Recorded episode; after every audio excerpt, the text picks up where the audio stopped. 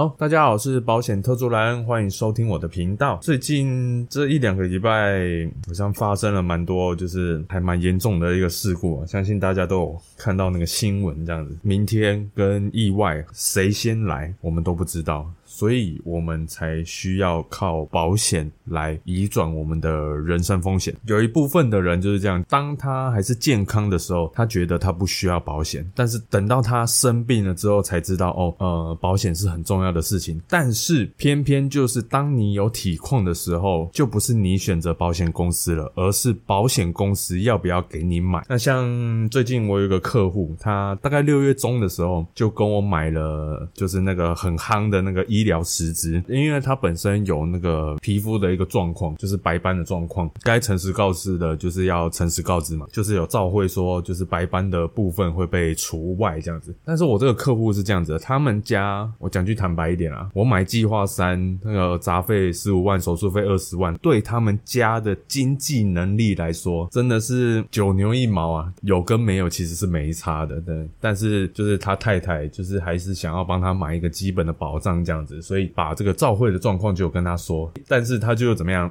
他就觉得说，哦，那这样子这个保单就感觉就是有瑕疵嘛，那还不如不要买。但是我还是呃再三的苦口婆心跟他说，就是你的生病的风险不是只有白斑的一种状况，你还有很多其他的状况会发生。那当然，你们家经济能力很强，买保险就是这样子，就是用少少的钱买到高杠杆的保障，这个才是就是买保险的本质嘛。对，所以就是稍。微有跟他讲沟通了一下观念之后，然后就愿意就是继续买啊。这个商品哦，如果我可以转卖给别人，妈这个全台湾一堆人在要抢着买啊，会遇到一些观念需要沟通的一些消费者啊。那也是因为，所以为什么我们要录 podcast 的原因也是在这里。观念还没有建立起来的时候，就是业务跟客户之间讲的就是鸡同鸭讲，甚至有些业务的逻辑跟观念本身就是错误的，这样子就会导致各位就会买到不合适的。商品。那今天呢，我要聊一个主题，这个是我最近看到新闻，就是说有一个先生呢，就是离癌就住院做治疗，但是呢，保险公司拒赔，拒赔的理由呢是说他这个症状呢，其实可以门诊治疗就够了，不需要到住院，所以他买的医疗实支就不赔他。好像前面几次有赔他哦，但是这个到后面之后他就不赔了，然后理由就是这个，就是说他的状况可以本来就可以门诊治疗，不需要住院这样子，是否需要住院？到底是谁决定的？这个真的是坦白讲啊，这个有模糊的空间呐。这个案例呢，未来我也会持续的关注，因为消费者已经申请金融评议了，所以后续有更新的进度的话，我可以再跟大家分享讲一下。然后再来礼拜五的时候呢，因为我的电脑有出了一些状况，所以我请我的朋友帮我处理一下，然后就跟他聊天，就聊到说当初呃他父亲鼻癌的时候，他好像是有问我失能险，他问我说哦这个失能险怎么样？我说失能险现在选择性不多啊，然后但是还是如果失能跟长照两个要稍微比较的话，那是因为长照险本来大部分都是终身嘛，终身的就贵，那贵的话当然就不太适合小资族的客户，所以大部分我的规划都是以失能险为主。然后我就发现这个朋友他的表情就出现了一个微妙的变化，总之就是我看得出来他是觉得说哦失能险不好的样子，所以我就进而再问他说，哎是有发。生过什么事情吗？所以后来他就提到说，就父亲因为离癌嘛，啊，离癌之后，呃，身体可能就非常的虚弱，他可能没有办法工作。但是那个时候医生没有办法帮他开立终身无法工作的那种失能诊断书，对，医生没有办法担保，他不愿意开这个诊断书，对，好像沟通了好几次都都是不开就对了，就导致说，啊，我这个朋友就觉得，哦，为什么人生病了，但是为什么保险都不赔？这也是大部分人会。有的情绪啊，因为亲人生病，然后家人买了一堆的保险，然后结果不赔，然后情绪上会很激动嘛。但是我还是觉得是这样子，保险本来就是白纸黑字的条款，那要符合条件才能理赔，这是天经地义的事情。今年年初初。初好像有跟大家分享嘛，医院那边直接发函给我们，就是好像是经纪人工会吧，就是保险工会这样子，就是发说保险业务不要干涉，就是医师怎么开那个诊断书，就是不要干预医师的判断这样子。呃，业务想要积极的帮客户争取，就是看能不能拿到保险金，就是对得起这个行业啦，就是尽量的帮客户争取，但是我们还是不能凌驾于就是医师的专业啊。事实可能跟我们我们期待的有落差，但是还是必须得就是接受这样。所以也是我有跟朋友就是稍微厘清一下这个观念，就是说失能险本来就是看身体的器官，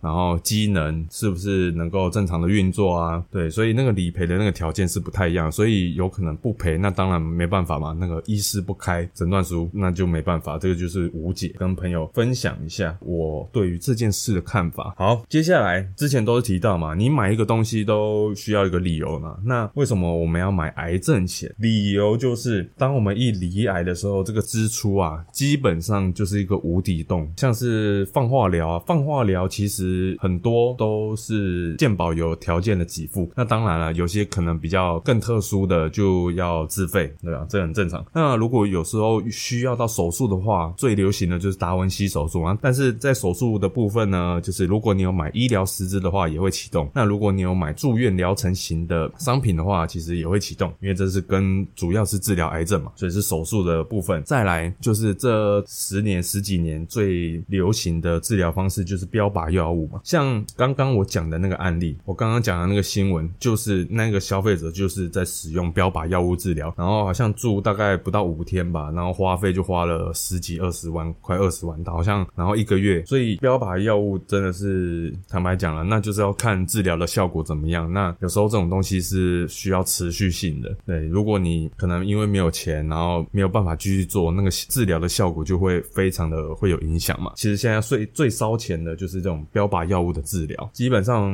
大家自己可以去 Google 看看嘛，平均就是一个月就要花掉五万到二十五万之间，就平均大概是这样子的一个行情。再来就是更高端的治疗，就是免疫的治疗，那这种的就更不用说了，这个就是百万起跳，基本上单靠保险险的话不够付了，除非你买一堆的一次金给付的商品。但是花这么多钱用最先进的治疗，到底有没有用，其实是个问号。不是说花最多的钱就会有最好的效果，人体这种东西真的是因人而异啦，这个其实是很难说的。好，再来刚刚讲的都是直接治疗癌症的一些花费嘛，再来你还要考虑到隐形的成本，像是生活开销啊，你要吃营养品啊，可能是已经不能工作了要休养，甚至你要请看护或者是请家人照顾的这些隐形成本，这些其实都要算进去。所以为什么我说离癌基本上它是一个看不到底的一个无底洞，就是这个样子。那既然这个风险算是这个大风险，那我们要怎么样透过保险来去移转我们的人生风险呢？首先呢，我先介绍目前市面上的商品种类。保险市场上卖的癌症商品呢，主要就是有分三种，可以让各位去做个选择。第一个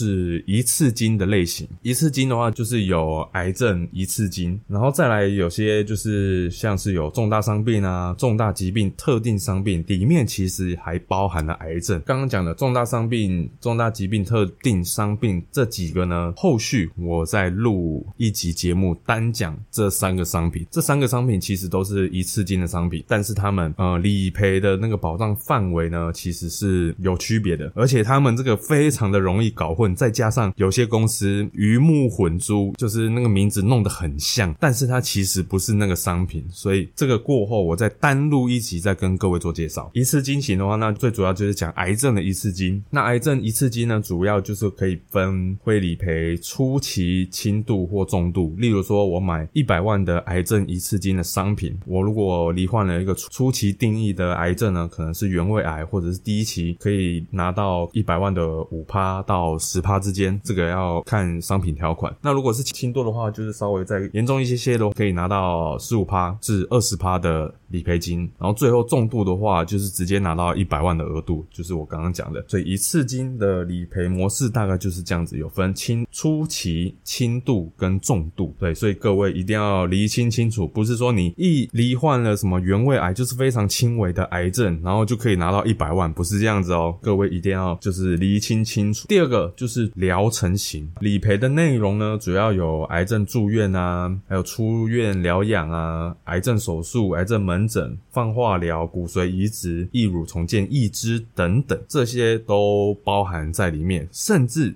有些保险公司的商品是综合型的，综合型的是怎么样？就是一次金跟住院疗程是绑在一起卖给你的，大家可以留意一下，或者是你直接来询问我，我也可以直接告诉你答案，这个是最快的方式。你买住院疗程型，你一定要看一下条款有没有写有无理赔并发症。对，那当然好的就是有赔并发症的条款嘛，所以各位在买的时候一定要跟业务问清楚，说哦，我买的住院疗程型的这个防癌险到底有没有赔并发症，然后叫他把条款拿出来给你看，所以这个是非常重要的。如果你要挑这种住院癌症的话，最后一个这个很特别，多次给付型的商品，这个我目前看到只有一家在卖啦。他的意思就是说，一开始刚离癌的时候也会给你一笔钱，然后但是隔年的时候，如果你还要持续的治疗的话，他会再持续的给你一笔钱，也就是多次给付型的一个商品。因为住院疗程的前提就是你要有住院的实际行为，然后才会发动理赔嘛。刚刚讲的那些什么住院啊、疗养、癌症手术啊、门诊那些等等的都有限额的。但是我刚刚讲的这个多次给付型呢，也是跟一次金的优势一样，就是直接给你一笔钱，你要怎么用随便你。坦白说，我是觉得啊，如果要真的走到跟癌症长期抗战的地步的话，目前唯一大概只有这个商品，不能说完全移转了，但是可以支持你一部分，就是可以吃配合做标靶药物治疗，这个至少可以帮你移转一部分的人生风险。在三十岁以前，我觉得各位可以稍微考虑一下这个商品啊。我看到大部分的业业务都是说，主要就是直接规划重大伤病跟癌症一次金为主嘛，刚离癌直接拿两百万，但是这个两百万，我们刚刚讲了，这个标靶药物平均一个月就要五万到二十五万之间，所以了不起，给你吃个两年、三年。那三年之后呢？如果要继续做的话，坦白讲，这个就是一个缺口。这个部分呢，可以大家各自衡量一下。这种一年期的商品，绝对是年轻买的时候最划算嘛。那这个商品大概三十岁以上的时候，那个费率的涨幅啊，会比一般的传统型的那个一次金的商品还要涨得更快。所以这个就是有一好没两好啊。所以各位呢，要稍微思考一下。这个就是我跟大家分享这商品的部分呢，主要有三种类型可以让各位做选择。那要如何规划？基本上是要以一次金为主。就是如果你要以一次金跟住院疗程两个要比较的话，当然是以一次金为主，因为我们要抢那个黄金的一个治疗期间嘛。就是当发生离癌的时候，其实那个时间是很重要的。帮新生儿或者是社会新鲜人在做规划的时候，基本上重大伤病一百万。癌症一次金一百万，这两个绝对是基本的，有余力再加癌症的疗程。那前面肯定一定会帮你规划医疗师资，甚至是双医疗师资，这个是最基本的医疗保障，这是一定会有的。再加上这个一次金的保障，这样子才会比较完整。像这两个新生儿跟社会新鲜人，他们的保费也非常的便宜。规划的部分呢，我就会朝这样子的方面去做规划。那当然，如果你是三十五岁以上的人，要规划的话，其实你就要先衡量一下，因为保险永远都买不完了，你永远都会觉得额度不够。但是我们的收入是有限的，我们不能因为为了买保险，然后让你没有办法存钱，这个也是错误的财务规划。这个我必须说，我不希望我的客户为了买保险，然后没有钱去做长期投资，这样子也不行。当三十五岁以上，那个保费就是如果一样要买重大伤病一百万，跟癌症一次金一百万。保费其实是会越来越贵的，所以那这样子就要自己衡量一下自己的能负担的那个保费的程度到哪边。基本上就是控制在年收入的十趴，而如果是有家庭的话，全家人的总保费就尽量控制在十五趴以下，不然的话你会非常的辛苦。这个就是我在帮客户做防癌规划的时候大概的逻辑。买保险在风险管理的层面呢，它只能做到移转风险，就是。是当风险事故真正发生的时候，我们可以把这个风险移转出去，或者是部分移转。但是其实真正最好的方式就是预防风险预防。当然嘛，我们没有办法避免我们人什么时候生病，而且生病我们是没有办法阻止的。当年纪越大，免疫系统逐渐低下的时候，生病是在所难免的。但是我们可以做预防。那预防的话，就是要有良好的生活饮食习惯。我就有接触到，就是一些营养学的一些东东西啊。其实，呃，我发现，在华人的世界里面，大部分的人都吃错了。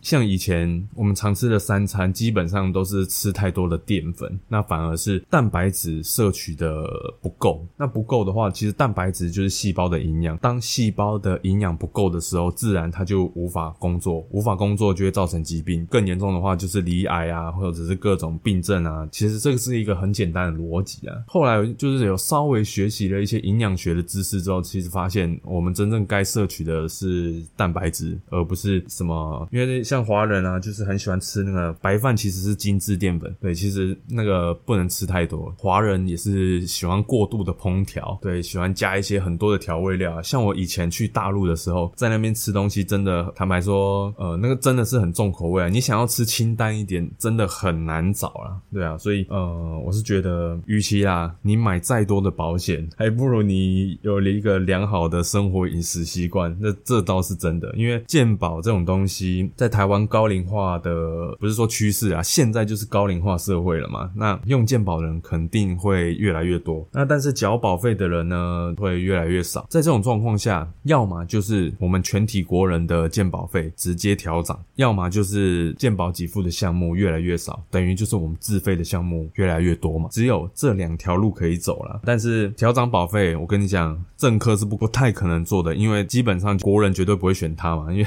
政客只考虑他的选票。但是如果我们以实际面来说的话，基本上就是朝这两个方式来做发展嘛，要么调整保费，要么砍健保的给付项目，这个就是现今趋势。我倒觉得，与其买再多的保险，还不如拥有一个健康的生活习惯吧。那当然嘛，有时候这种事故呢，不一定是疾病引发的，有时候是意外来的嘛。像我一开头讲的这些意外，我都觉得好像是电影情节，你知道吗？风险跟明天真的不知道什么时候来啊！我希望各位呢，就是保险这种东西，如果你真的有心想要调整的话，就一次调整到位。调完之后呢，基本上就不会再有做大部分的跟动了。大部分的人就是，嗯，可能以前买到错误的商品，然后现在才要做跟动，那这样就会很麻烦。那如果你真的有心要改，就是要调整保单的话，就一次调整到位，剩下来的部分就是根据你的各年龄层的一个状况做一个微调就可以了。对啊，不要搞得好像每次什么商品要停售的时候，你就又要去追，觉得这个也是一个不健康的一个情况了。然后再来，最后我觉得被动收入还是非常的重要，这就是为什么我说，嗯，刚刚讲嘛，保费预算不要超过十趴、十五趴。为什么？因为你要把钱拿去做长期投资，那长期投资要干嘛？就是要创造被动收入。创造被动收入，现在有很多种方式。那我觉得，在这个世界上最简单的方式就是投资好公司的股票，或者是你直接投资大盘的 ETF，这个也是非常好的方式。就像我们刚刚讲的那个标靶药物，你买癌症一次金、重大伤病一次金两百万，给你吃几年，大不了了不起给你吃三年。三年之后呢？三年之后你还是要面对钱的问题。这就是为什么说财务规划的五大层面都不可有所偏废的原因在这里，因为你不可能让人生的所有风险都靠保险来解决，因为是不可能的。所以希望这一集呢，可以真正的帮助大家，就是身体还是还算健康的状况的话，尽早的检视一下自己的保单。如果你觉得有哪里不合适的地方，要趁体况好的时候，尽快的去做调整。那调整完的话呢，就是尽量啊，拥有良好的生活饮食习惯，然后让自己可以晚一点面临这种疾病的呃风险。好，那这一集的节目呢，就先到这边，那我们下周再见。